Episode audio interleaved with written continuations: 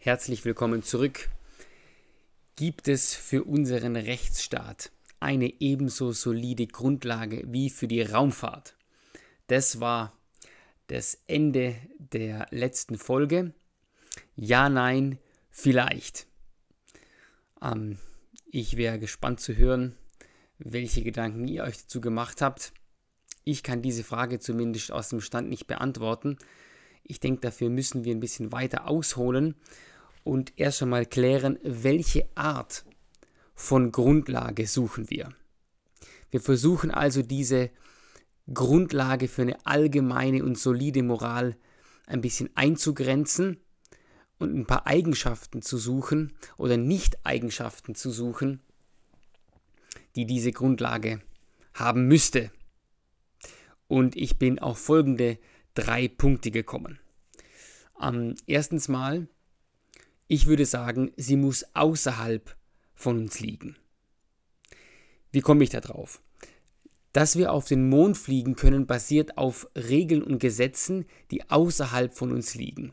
Das sind die Naturgesetze. Es sind immer die gleichen und sie gelten immer und überall. Das Gravitationsgesetz ist überall im Universum das gleiche und der Mensch hat keinen Einfluss auf dieses Gesetz. Er macht die Regeln nicht, nach denen die Materie funktioniert. Und das ist auch gut so, denn sonst wäre Neil Armstrong nie auf dem Mond gelandet. Stellt euch vor, jedes Land oder sogar jeder Ingenieur könnte seine eigenen Naturgesetze aufstellen.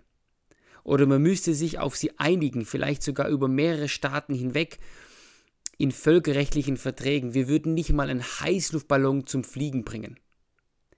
Die Raumfahrt funktioniert, weil sie nach Gesetzen funktioniert, die außerhalb von uns sind und weil wir diese Gesetze, also die Gesetzmäßigkeiten, entdeckt haben und sie anwenden. Und wenn wir das tun, wenn wir uns an diese Gesetze halten, die die Materie vorgibt, dann fliegt die Rakete zum Mond und sogar wieder zurück. Ich schließe daraus folgendes, wenn es eine verbindliche Grundlage für gut und Böse geben soll, dann muss sie ebenso außerhalb von uns liegen wie die Naturgesetze. Und jetzt wird es wirklich kritisch und wirklich spannend, wie ich meine. Warum? Naturgesetze sind keine Gesetze im eigentlichen Sinn. Sie sind nicht aufgeschrieben sondern sie sind letztlich nichts anderes als genaue Beobachtungen dessen, wie sich die Materie verhält. Und weil sich die Materie immer auf eine bestimmte Art und Weise verhält, sprechen wir von Naturgesetzen, von diesen natürlichen Gesetzmäßigkeiten. Nehmen wir mal an, die Materie verhält sich nicht wie erwartet. Dann bricht sie kein Gesetz, sondern wir haben das Gesetz einfach nicht richtig verstanden. Unsere Beobachtungen waren nicht ausreichend. Wir haben irgendetwas nicht bedacht, irgendetwas nicht ausprobiert. Naturgesetze entstammen der Beobachtung, sei es in der freien Wildbahn oder im Labor. Alles, was ich beobachte, ist Gesetz.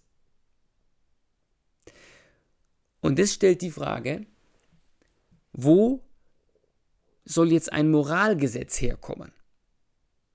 Wie soll ich das ableiten? Aus der Beobachtung der Natur? Aus der Beobachtung des natürlichen menschlichen Verhaltens?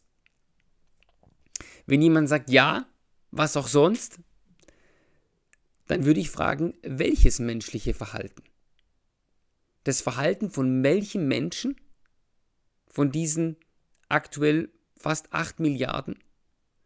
Oder noch ein bisschen weiter ausgedehnt, das Verhalten von welchem Menschen, aus welchem Volk, zu welcher Zeit. Was ist die Norm? Ich glaube, wir können die Sache abkürzen. Das Moralgesetz, ein allgemein gültiges Moralgesetz, kann sicher nicht aus der Beobachtung kommen. Denn dann wäre jedes Verhalten, gleichzeitig auch Gesetz und damit vollkommen okay. Jeder Mensch ist Teil der Natur und was er macht, wird Gesetz.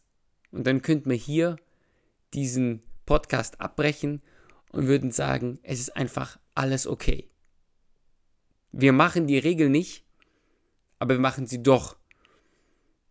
Nämlich alles, was wir tun, ist die Regel.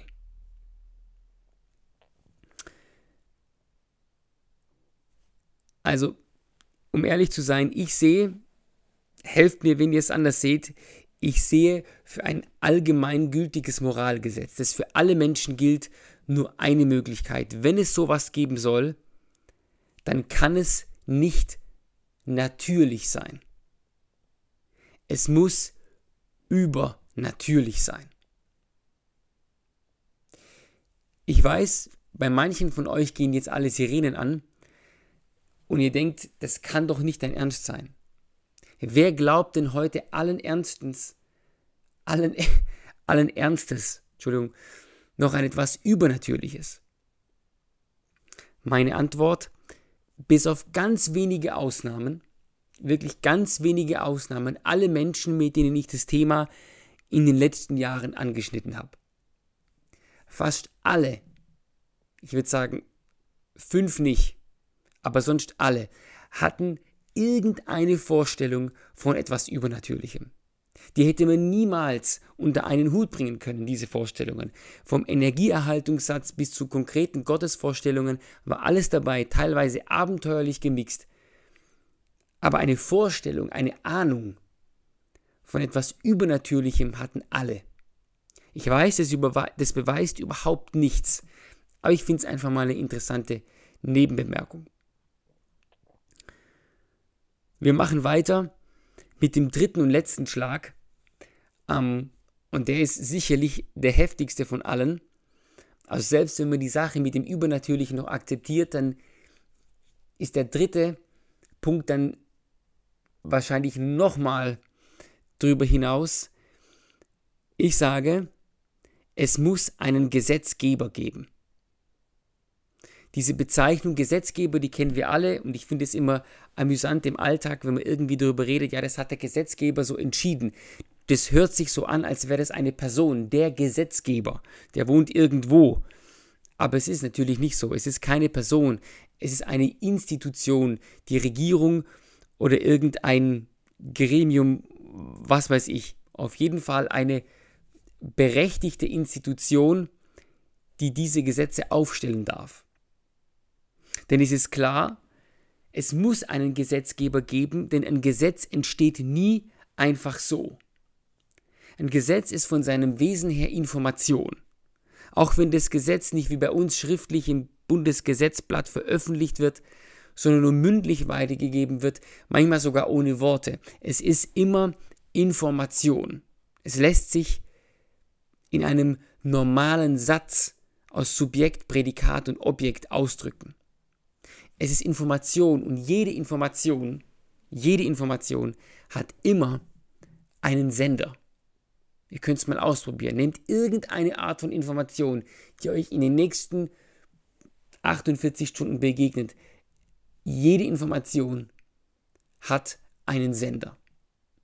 Und für mich liegt daher der Schluss nahe, es muss, und jetzt fasse ich zusammen, es muss einen übernatürlichen Gesetzgeber geben. Jetzt ist es raus. Wenn wir wollen, das ist so mein Fazit, wenn wir wollen, dass es sowas gibt wie eine allgemeingültige Moral für alle Menschen, der sich niemand entziehen kann, wenn man so will, einen, einen transkulturellen Rechtsstaat über alle Zeiten hinweg, dann muss es etwas geben, was über uns steht und von dem ein moralischer Anspruch ausgeht, der in unser Leben hineinreicht. Es muss etwas geben, was über uns steht und von dem ein moralischer Anspruch ausgeht, der bis in unser Leben hineinreicht. Es tut mir leid, auf diese drei Punkte komme ich und ich finde keine andere Lösung. Wenn ihr auf eine andere kommt, dann meldet euch bitte. Ich bin gespannt.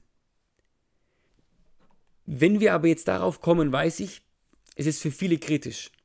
Denn man hat uns beigebracht, dass es sowas nicht gibt. dass es sowas nicht geben kann und vor allem, dass man sowas auch nicht braucht. Die allermeisten von uns sind mit dem Dogma aufgewachsen, die Naturwissenschaft kann alles erklären und sie kann nicht nur alles klären, sie kann auch alles regeln. Ich glaube nicht, dass das stimmt. Wenn das deine Überzeugung ist, die Naturwissenschaft kann alles erklären, klären und regeln, dann habe ich eine Frage für dich zum Knabbern. Lässt dein Weltbild es zu, zumindest in der Theorie, dass es etwas Übernatürliches gibt? Etwas, was über der Physik steht? Und wenn nicht, wärst du bereit, um einer gerechteren Welt willen oder wie man sagen könnte, um einer allgemeinen Moral willen, dein Weltbild zu erweitern. Also ich habe vorhin gesagt, es gab fünf. Euch spreche ich damit an, im gewissen Sinne. Wärst du bereit, um einer besseren Welt willen, dein Weltbild zu erweitern? Zumindest in der Theorie. Mit der Frage schließe ich mal ab. Die heutige Folge war etwas länger. Ich wünsche euch ein fröhliches Weiterdenken. Bis bald.